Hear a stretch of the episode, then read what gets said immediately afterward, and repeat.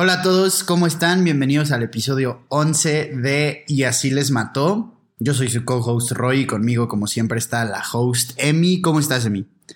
Hola Roy, muy bien, ¿y tú? Bien, bien también. Oye, ¿de qué vamos a platicar el día de hoy? Hoy les voy a contar un caso bastante interesante, pero también bastante difícil de escuchar. Hoy vamos a hablar del caso de Beth Thomas, una niña de 6 años a la cual le pusieron el apodo de la niña psicópata.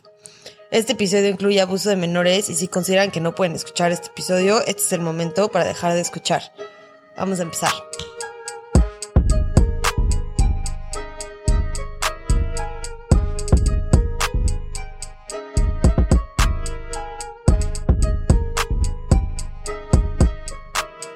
Beth Thomas y su hermano Jonathan fueron adoptados a los 19 y 7 meses. Que no sé por qué hacen eso, 19 meses. Sí, a mí también me confunde un buen cuando le Un año, preguntas siete a una pareja así de que, "Cu- oye, ¿y cuántos años tiene su bebé? Y te dicen de que sí, tiene 22 meses y tú así. Sí, ¿qué? ¿qué? Uy, ¿qué? es eso? O sea, ya, ya, cuando llegaste al año ya no es de meses. Sí, ya, ¿Estás de acuerdo? es año, cuatro meses. Sí. No mames, ¿quién dice? No. Un año, sí, tiene, un año. Ajá, Un año casi medio. sí. Ya. No. Qué hueva. Pero bueno, a ver. Este, ok, Beth tenía 19 meses y Jonathan era el chiquito y tenía 7 meses. Y los adoptaron una pareja que se llamaban Tim y Julie. Tim era un pastor de una iglesia cuando decidieron que tenían mucho amor para dar y, y ellos nunca habían querido tener hijos. Entonces, pero dijeron como, pues la verdad es que estamos en una posición muy afortunada y siento que tenemos mucho que darle a unas personitas. Eh, y entonces decidieron adoptar. Oye, o sea, los, o sea, no sé de qué, de qué iglesia eran, ¿no? Como de qué diócesis, ¿no sabes? Eh, creo que eran este como protestantes o algo así. Ok. Es que está raro todo eso porque no sé, o sea, no sé, un padre ahorita, un padre católico de aquí de México no puede tener hijos aunque sean adoptados, ¿o sí? Sí, no, pero no, no, no, o sea, no eran católicos. Los cristianos, según yo, sí pueden. Hay, O sea, hay unos los que sí pueden. cristianos, Ajá. según yo, se pueden casar así. Pero a ver, él era un ministro. Ok, ok, ya. O sea, no era como tal un sacerdote. No era un sacerdote, era como un ministro, entonces, Ah, o sea, daba como sermones y, así, y sí podía tener, o sea, estaba casado, sí podía tener una familia. Ok, pues. Cuando decidieron adoptar. Ya. Es que también en Estados Unidos hay un buen, o sea, Sí, es como sí, la no sé qué, la no sé qué, y yo como no soy tanto de religiones, la verdad es que no sé. Pero aquí la religión no es un punto o sea, Ok, importante en el caso, sí. por eso tampoco se los digo, ¿eh? La verdad es que no importa. Eh, y la verdad es que no, se sorprendieron porque no fue mucho después de que decidieron adoptar que les llegó una llamada con la noticia de que había una niña y un niño sanos, listos para formar parte de su familia. Pero la historia no tuvo el final feliz que estaban buscando. Dos meses después de adoptar a los hermanos, se empezaron a dar cuenta del trauma tan extenso que habían sufrido sus hijos. A Jonathan lo encontraron en su cuna rodeado de manchas de pipí, un pañal sucio, en sus pies, como a, a sus pies tenían biberones, este, un pañal y biber- biberones con leche podrida adentro. Y la parte trasera de su cabeza estaba plana de pasar tanto tiempo acostado, de que nadie lo cargaba.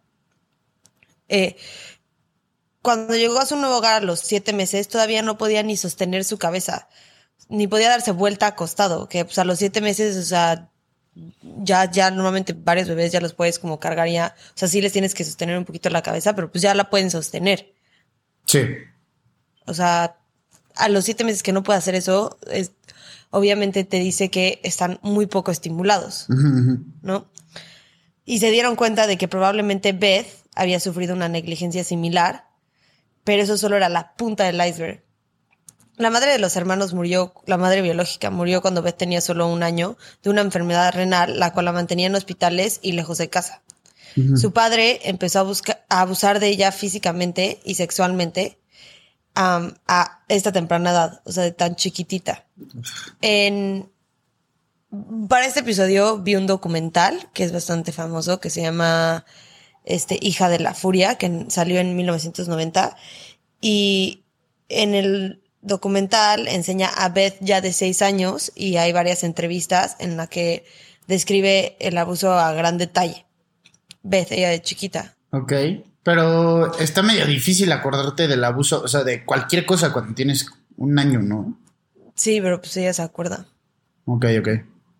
Eh, aquí voy a contar algunas de las cosas que menciona, no por morbo, pero porque este tipo de abuso es ignorado muchas veces en nuestra sociedad y es un problema que tiene que ser visualizado y se tiene que hablar para poder tratarlo y romper con el ciclo de violencia. Frida Guerrera, la activista que fue indispensable para arrestar al monstruo de Toluca en el caso del episodio 5, no sé si te acuerdas, Roy. Sí, sí, sí. Muy bueno. sí, acaba de sacar un libro que se llama con la, hashtag con las niñas no y con los niños tampoco. En este libro habla un poco de los feminicidios, bueno, habla justo de los feminicidios infantiles y homicidios de niños y niñas en México. Un crimen que desafortunadamente ha aumentado en los últimos años. En el libro habla de varios casos y lo hace para justo crear conciencia de este problema, un problema que ella cree y que yo también, la verdad, creo, no sé tú qué opinas, Roy, pero que viene de años de impunidad, años de estar ignorando violaciones y asesinatos y maltrato de niñas y niños. Sí. Y muchos de estos abusos, desafortunadamente, son perpetrados por familiares de las víctimas y gente muy, muy cercana. Es como el 90% de los casos. Sí, pues yo creo que, perdón, o sea, yo creo que es justo por eso, ¿no? Que hay tanta impunidad, porque lo mencionamos en algún capítulo, pero cuando son como temas familiares, la, la gente es como que muy, no sé, como quisquillosa para intervenir y así. Entonces yo creo que se da en gran parte por eso, ¿no? Sí, justo es lo que, lo que iba a decir. Tú, tú lo has dicho, o sea, varias veces lo dijiste en el de Ingrid Escamilla, eh, especialmente, ya lo has dicho creo que varias veces, pero que sí, justo, o sea, nuestra cultura está mucho el no meternos, que esos son problemas familiares, esto es de ellos, no es mío. Y pues, ahí muere el tema, ya sabes, lo ignoramos y seguimos con nuestra vida, pero no debería de ser así, y menos con un tema como el que vamos a tocar hoy. Eh, en las entrevistas de Beth Thomas con su psicólogo clínico que se llama Dr. Ken Magid, que se volvió famoso por su participación en el juicio de una señora que mató a su hijo adoptivo de dos años y escribió varios libros y hasta estuvo en Oprah y así. Eh, es, describe, o sea, Beth le describe a él cómo su papá la violaba tocándola tanto hasta que la hacía sangrar y dice Beth, o sea, ella describe como sí, me dolía mucho. Y todo esto todos los detalles los cuenta sin emoción alguna. Solo dice, o sea, lo dice como si, como si haya pasado y no hubiera sido gran cosa. ¿Me entiendes? O sea, lo cuenta como, como sí, pues sí, me tocaba hasta que sangraba y sí, no me gustaba y, o sea, lo que más, lo más, o sea, la más emoción que, que muestra es que sentía miedo. Esa vez dice como sí, sí, me daba miedo. Pero no mostraba mucha más emoción que eso. O sea, no, no lloraba, no, nada. O sea, como si estuviera contando una historia de salí al recreo y, y jugué, y, pero no estuvo tan divertido, pero ya sabes. Sí, pues es que yo creo que, o sea, también a esa edad como que no logras, o sea, medir la gravedad de las cosas, ¿sabes? O sea, la gravedad de, o sea, no, no entiendes lo, lo grave que es eso cuando tienes un año. ¿Me, me explico? O sea, está cañón. Sí, y de hecho en una parte del documental le enseña un dibujo que hizo de ella y de su papá biológico y la mano del papá está donde estaría la vagina de Beth y Beth se dibujó llorando. O sea, como que esa es la, la forma en la que ve su relación con su papá. Eh, pero cuando todo esto, o sea, lo cuenta sin emoción, pues obviamente se empiezan a dar cuenta de varias, varias cosas que obviamente no están bien con Beth, ¿no? Por razones obvias. Sí. Y yo creo que es muy importante hablar de este tema porque Beth no se quedó viviendo con su papá. Hay muchos niños y niñas que sí.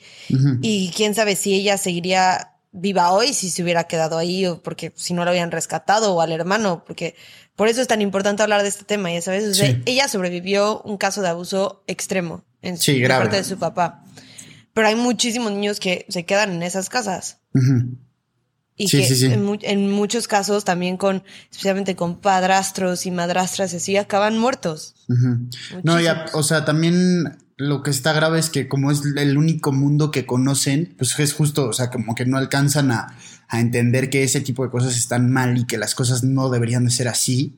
Se me viene a la mente un caso, no me acuerdo bien cómo se llamaba, no sé si tú sepas cómo se llama Amy, pero es de una familia que eran como ocho hijos, creo, pero que los papás los tenían encadenados a sus cunas o encadenados a sus literas y que no, que no conocían el mundo exterior para nada.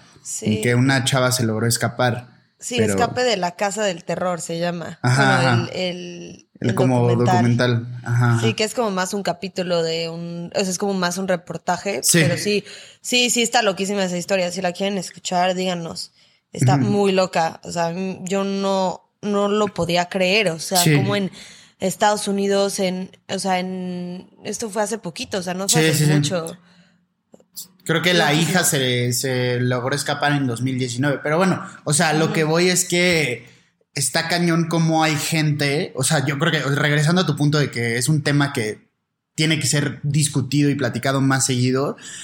Cómo hay gente, cómo hay tantos casos en los que niños literalmente no conocen lo que es el mundo, o sea, el mundo real. O sea, viven en un mundo completamente diferente debido al Sí. abuso y negligencia de sus papás. Eso está cañón. Sí, sí, no, y o sea, es lo que conoce, ya sabes, Sí. que no va a conocer amor, no va a conocer una relación sana, porque lo, o sea, son años y, o sea, for- súper formativos, son ese- Sí, claro. a esa edad son súper esponjas los Sí, niños, sí, o sea, ahí están absorbiendo todo lo que se les da o no se les da. ¿me entiendes? Y los papás adoptivos de Beth se dieron cuenta de que fue abusada sexualmente porque tenía una pesadilla recurrente en la cual un hombre se le ponía encima y la lastimaba con su parte con una parte de su cuerpo, refiriéndose obviamente al pene del hombre. ¿no? Eh, pero los efectos del trauma que sufrió Beth no se quedaron en pesadillas nada más. Se volvió violenta, especialmente contra animales y contra su propio hermano. Usaba alfileres para lastimar a sus cuatro mascotas y a su hermano menor. También le pellizcaba el pene, lo pateaba y lo hacía sabiendo que lo estaba lastimando, pero a ella no le importaba en las entrevistas, dice que lo quería matar y de hecho sí lo intentó hacer. Eh, en una ocasión le estrelló la cabeza repetidamente contra el piso de cemento del sótano hasta que Julie, la mamá, la separó y dijo que tuvo que literalmente arrancarla para que dejara de pegarle a su hermano. No manches. Y Beth en la entrevista dijo que si su mamá no hubiera llegado, no hubiera parado. Ok. Obviamente los papás estaban cada vez más preocupados por la seguridad de Jonathan y por la de ellos mismos, porque Beth admitió que también quería matar a sus papás y en una ocasión se robó cuchillos de la cocina diciendo que quería matar a su hermano y a sus papás con ellos. No solo fue violenta contra otras personas, también consigo misma. En el documental usan la palabra masturbar, que yo no la quiero usar, porque creo que la masturbación no es algo negativo, no, se no debe ser un tema tabú y creo que el origen de la masturbación es gratificación sexual, algo que no creo que Beth Thomas a sus seis años estaba intentando hacer. O sea, no creo. O sea, porque tocan bastante este tema, eh, porque ella aparentemente se tocaba muy seguido, eh, tan seguido que hasta se hizo sangrar, tenía cortadas, le dieron infecciones y ya tuvo que ir al doctor, no le gustó y entonces como que medio lo dejó hacer. Y en el documental lo hablan como si solo fuera, o sea, como si este tema solamente sea como algo inapropiado, ya sabes, como que, ay, es que lo estaba haciendo en lugares públicos y era un problema porque es muy inapropiado. No, deja tú lo inapropiado, o sea, Sí. obvia, o sea, no se está masturbando así, no es como si tiene 15 años Exacto. y se está intentando explorar su cuerpo Claro. sexualmente, o Sí, sea, no está ahí, tiene 6 años. Sí, justo eso era lo que te iba a decir. O sea, que a mí se me hace lo más. Bueno, o sea, se me hace muy extraño que a los seis años ya tenga como que esa. Pues no sé, esa curiosidad sexual. O sea, está. No, pues no te lo imaginas, no se escucha eso, ¿sabes? O sea, a los seis años ni siquiera tienes ni el cuerpo ni el cerebro lo suficientemente bien desarrollado como para empezar a explorarte de esa forma. Entonces, cero se me hace que vaya por ahí la cosa, ¿sabes? O sea, siento que es algo más como relacionado con el abuso que ella sufrió, ¿no? Claro, y según yo, pues claramente se estaba intentando lastimar, ya sabes. Pero, o sea, me cago, me cago que hablaran de este tema de esa manera. O sea, como que sí, salió en 1990, pero pues hoy ya no estamos en 1990, entonces hoy sí quería tocar un poco que eso no era lo que estaba pasando, Sí. ya sabes. Sí, sí, sí. Eh, pero bueno, los papás decidieron llevarla con un doctor cuando la tuvieron que empezar a encerrar en su cuarto en las noches por temor de que en la noche asesinara a su hermanito. Jonathan llevaba tiempo quejándose de un dolor de panza cuando despertaba. Y Tim y Julie pensaron que Chance estaba muy enfermo. Hasta que pues, lo llevaron al doctor y resulta que no tenía nada. Se dieron cuenta que Beth estaba entrando a su cuarto en las noches y le pegaba en la panza. Entonces la empezaron a encerrar. Y ya la llevaron al doctor y cuando la llevaron con el doctor fue diagnosticada con trastorno reactivo de apego. Es, para que sepan, es poco frecuente y sucede cuando un bebé o infante no crea relaciones saludables con sus papás o guardianes. Que obviamente esto pasó. Entonces, no prácticamente es que no se desarrolla la parte del cerebro en el que tiene relaciones sanas, como la parte del cerebro de la empatía, de la conciencia, o sea, no, como que no se desarrolla tu empatía. Entonces, ella no se, por eso no se sentía mal al intentar lastimar a su hermano. Y yo creo que manifestaba tanta violencia porque es lo que ella había vivido. Ajá. ¿No? Eh, obviamente se recomendó que no regresara a la casa porque era una amenaza a su hermano y a los demás. Y en abril de 1989 se fue a vivir a una casa especializada en tratar a niños con trastornos de apego. Muchos de ellos, de hecho, asesinos. Ok, ya, o sea, de o sea, ya habían matado, o sea, sí, que habían matado a, al vecino, o sea, al, vecino, obviamente de su edad, no al vecino adulto, pero a su vecino, a sus hermanitos o algo así. Y no sentían nada. Nada. La encargada era una señora que se llama Connell Watkins, que no tenía licencia para practicar ningún tipo de tratamiento, o sea, de terapia o cosas así, no tenía ningún tipo de, licencia. Esto es importante para que les voy a contar más adelante. O sea, solo guárdenlo en su cerebro en algún lado. eh, Beth se fue a vivir a esta casa y era un tratamiento, la verdad, bastante estricto. O sea, todos los, los, niños y niñas que estaban ahí tenían que pedir permiso para todo, para tomar agua, para ir al baño, para comer, para todo. Porque justo no respetan la autoridad. Entonces así les empiezas a poner como reglas y límites y entonces te empiezan como a respetar y empiezan a hacer como las cosas que tienen que hacer.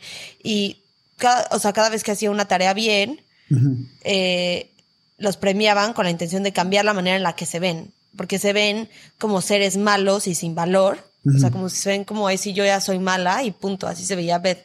Y lo que intentan hacer es cambiar esto a que se, a que se crean, crean que son capaces de hacer el bien y que son valiosos. Entonces ahí es cuando les empieza a cambiar toda su perspectiva. Oye, ¿sabes algo como de la metodología de esta señora o de por qué?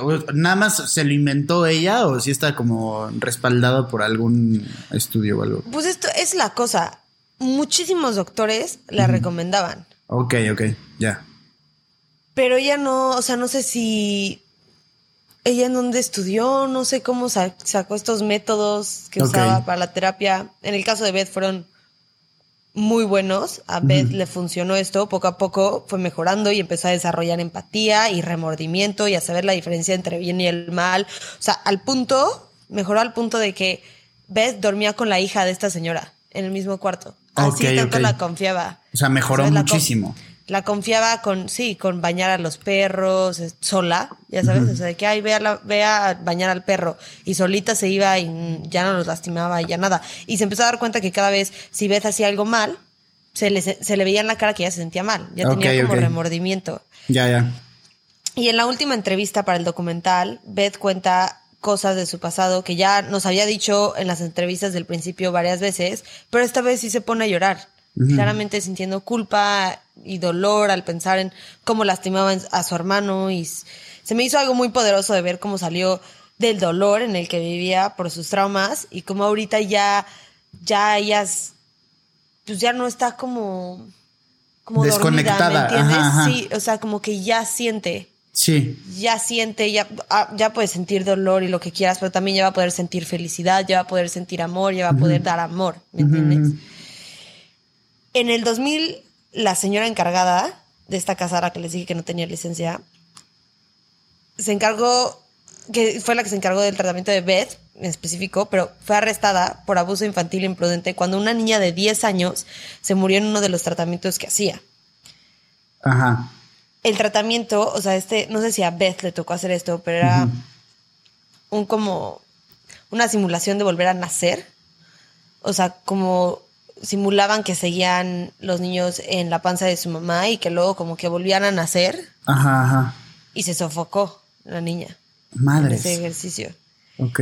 Entonces, obviamente es muy irresponsable porque practicaba sin licencia y aunque ayudó a Beth, porque se ayudó a Be- a Beth, fue responsable de que esta niñita perdiera la vida. Sí, pues sí. Y además fue un tratamiento de dos semanas el de esta niñita y costaba como 2.700 dólares. Sí, o sea. O sea, carísimo, ya Muy sabes, caro o sea- para lo que. Bueno, pues, se le, se le murió la hija Sí. ya sabes, o sea, qué horror. Porque esta señora no era, o sea, no estaba entrenada. Sí, sí, sí, o sea, O sea, no. qué irresponsable. Sí, claro. Pero bueno, Beth después fue adoptada por otra señora con el nombre de Nancy Thomas y ahora es una enfermera que cuida bebés en terapia intensiva, o sea, los humanos más vulnerables. Y se ha ganado premios por su excelencia como enfermera, es autora y habla de su experiencia con la esperanza de ayudar a familias en situaciones similares. Eh, su mamá también tiene como un curso y una página para ayudar a papás este, en estas situaciones y tiene varios recursos para encontrar terapeutas, para encontrar este, pues todo, ya sabes, todas las herramientas que puedas necesitar. Eh, pero quiero hablar de varias cosas antes de cerrar este episodio. La primera que quería discutir es que, pues, ¿qué tan ético crees que haya sido el documental? El documental, o sea, tal cual. Pues es que a mí lo que me impresiona es la claridad de Beth para acordarse de cosas tan traumáticas a una tan temprana edad. Sobre todo porque cuando, o sea, normalmente de lo que yo entiendo, cuando vives una experiencia así traumática cuando eres joven o cuando eres niño, cuando eres, o sea, recién nacido, ¿sabes? Lo, la primera respuesta es como reprimir todo eso, ya sabes, y de que guardarlo, este, o sea, como sí, eh, guardarlo, esconderlo, enterrarlo dentro de ti mismo, ya sabes, que pues eso luego le da entrada a actitudes como las que tenía Beth, pero no, no recordándolo, ¿sabes? O sea, Sí. como que lo escondes. Pero yo creo que en términos del documental, pues no sé por qué Beth, pues en ese momento era una, una niñita, ¿sabes? O sea, era, neta tenía seis años, estaba muy, muy, muy raro y no sé cómo tú siendo el director del documental o el productor o lo que tú quieras, tienes esa, capa esa capacidad de tomar esa decisión de decir, ok, lo vamos a hacer ahorita y no en 10, 15 años, ya sabes. Sí. O sea, sí, porque yo también digo, ella estaba como muy chiquita y yo creo que eh, los o sea, ese tipo de documentales lo encuentras en YouTube, por si lo quieren ir a ver, y va a estar ahí años y años y años y años y años y años, ya sabes, y, y puede ser, o sea, hay mucha gente que chance escucha como ahí sí, Beth Thomas, niña psicópata, y escucha la mitad de la historia, ya sabes, de que quería matar a su hermano, y dice, no, pues esta niña está loca, ya queda. sabes, y ahí se queda. Y ella pues sigue teniendo una vida y qué tal si la encuentran y qué tal si le llegan, empiezan a llegar mensajes, ya sabes. Y además ella, o sea, ¿qué tipo de permiso tuvieron? Porque obviamente el de ella no, o sea, no pueden tener el permiso de una niña Sí. de seis años, o sea, ay, sí, sí, puedes sacar el documental, no entiende, obviamente no, o sea, no es legal que le dé el permiso a la niña de seis O años. sea, Entonces, ¿en ¿quién puede- qué, ¿en qué este momento para el documental?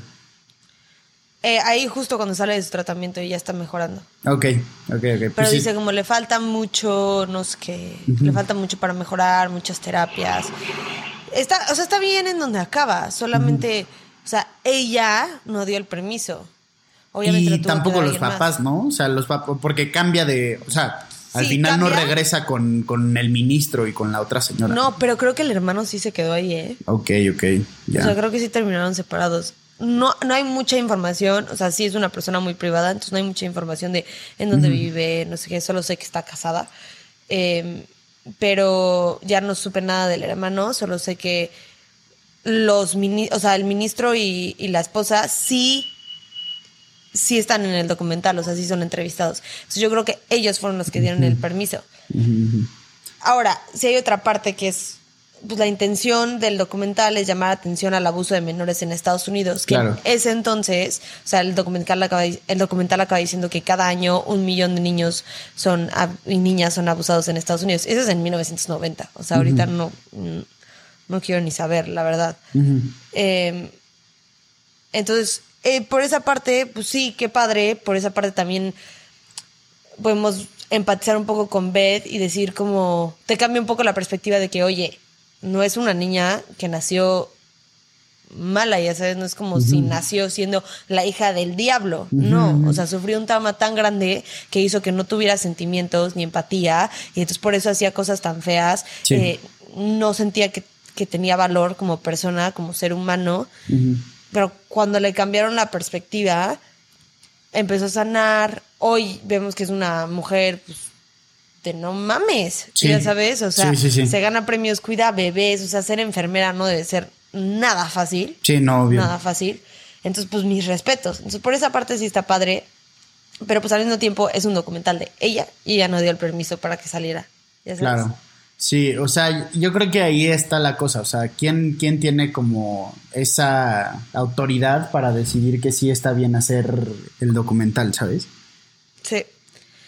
La otra cosa que quería discutir contigo es que muchos adultos que desde niños tuvieron algún trastorno de apego, que fueron diagnosticados o no fueron diagnosticados para nada o fueron diagnosticados incorrectamente, normalmente les dicen que son sociópatas o psicópatas. Y yo no sabía, o sea, sí sabía que había una diferencia, pero la verdad es que nunca lo había investigado.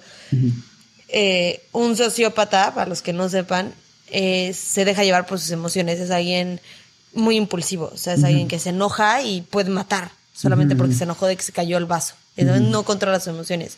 Y un psicópata es frío y controlador. No deja que sus emociones lo controlen y tiene un rango emocional muy, muy limitado. Pero creo que con lo que nos podemos dar, o sea, con lo que nos podemos quedar de este capítulo y de este documental y de esta historia es que todo esto se puede tratar y ves evidencia de que puedes sobrevivir trauma y puedes redefinir quién eres pero hay que hablar de estos temas y ojalá este capítulo le llegue a alguien que lo tenga que escuchar y mm. que, pues, no sé, pueda encontrar ayuda. Y por eso yo siempre digo que es tan importante la salud mental, especialmente para los niños. Claro. Porque si están viviendo abuso, si no se trata, pueden llegar a repetir este ciclo de violencia. O sea, ¿cuántos asesinos no hemos visto y vamos a ver que fueron violados de chiquitos, que fueron abusados, que fueron... O sea, se repite. Sí, sí, sí. Este, pues sí, o sea, estoy obviamente total, de acuerdo al 100% con lo que acabas de decir, que hay que desestigmatizar todos estos temas de salud mental para poder prevenir.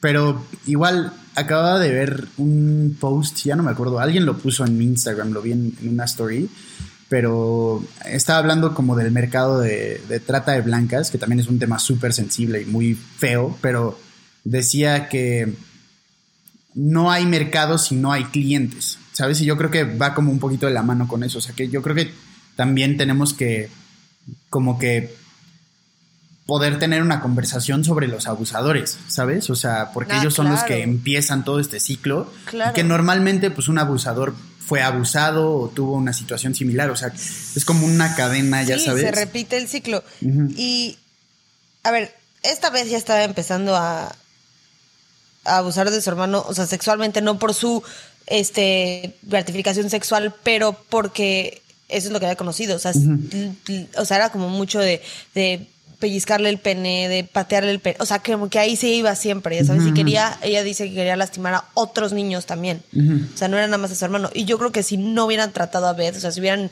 ignorado el problema, si las nada más la encerraran en su cuarto y así, yo creo que sí, en algún punto iba a llegar a matar a alguien. Claro, sí, sí, sí la verdad es que sí creo. Y algo que sí no me gustó es que no se habla nada del abusador en este capítulo. O sea, no encontré nada del papá. Absolutamente nada del papá.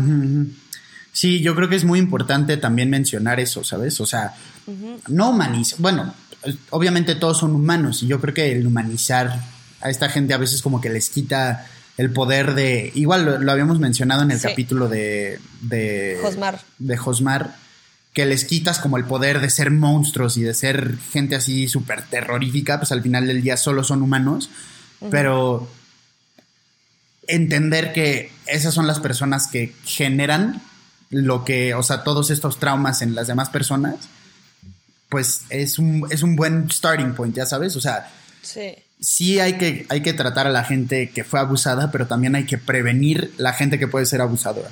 ¿Me explico? Claro, sí, por eso, salud mental en todos lados. Todos vayan a terapia ayer, por favor. Ayer, sí, ayer. Ayer. Em, pero bueno, ya vamos a cerrar este capítulo. Sí.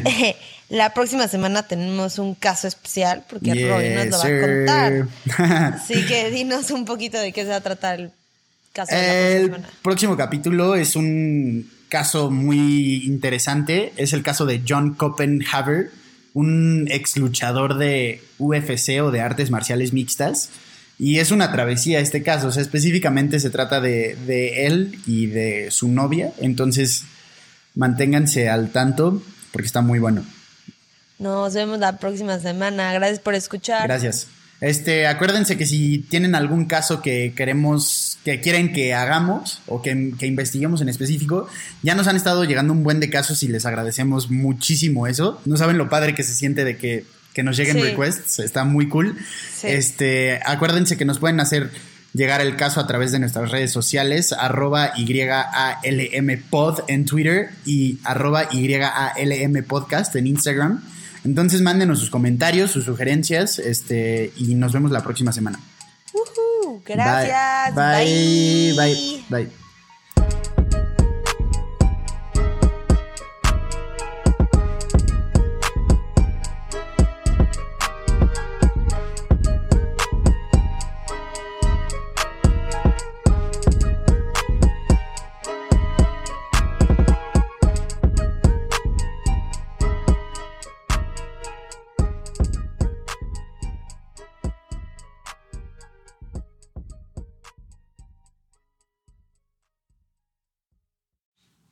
Acuérdense que nos pueden encontrar en redes. Nuestro Instagram es YALM Podcast, nuestro Twitter es YALM Pod y nuestra nueva página de Facebook es YALM Podcast, en donde se encuentra el grupo Investigadores YALM.